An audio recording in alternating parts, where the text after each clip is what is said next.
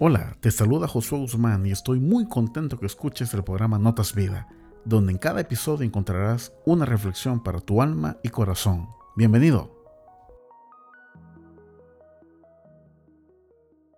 Es una palabra muy pequeña que al no ponerle cuidado realmente y no darle lugar en la vida, nos puede meter en grandes problemas, sufrir mucho dolor y tener grandes estragos. Estoy hablando de la palabra perdón.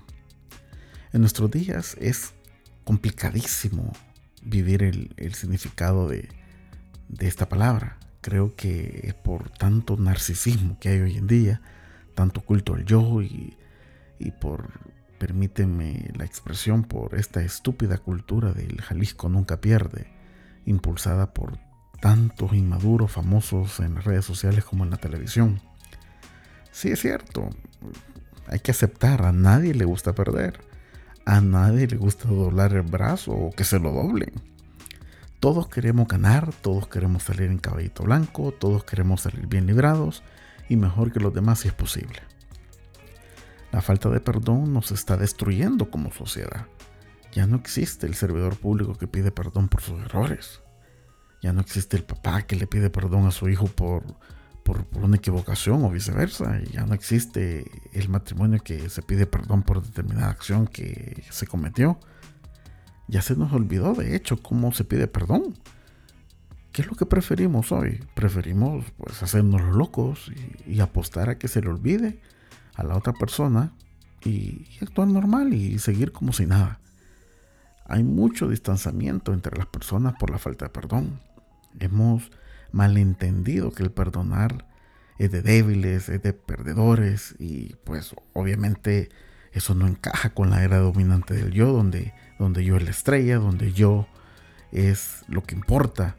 Hoy en día ya no aceptamos los errores, hasta desestimamos las evidencias contundentes de nuestras equivocaciones y, y aún así no aceptamos. Ya casi no existe la humildad y aceptar el que podemos mejorar, el que tenemos eh, vacíos, lagunas que, podemos desarrollar y, ser mejores. Esta condición realmente no es sostenible. Esto termina en destrucción, tarde o temprano, más temprano que tarde.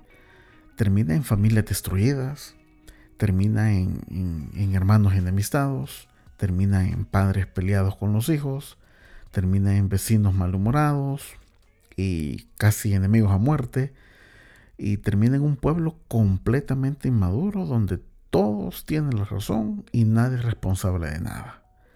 Tanto perdonar como el pedir perdón es sumamente importante en el desarrollo de nuestras vidas. Practícalo hoy. Busca a la persona con la cual estás distanciada. Mándale un chat, mándale un mensaje de voz, hazle una llamada, hazle una videollamada, mándale un video diciéndole que lo sientes. Tú puedes, Vamos, pide perdón hoy. No es tarde. Dios te bendiga.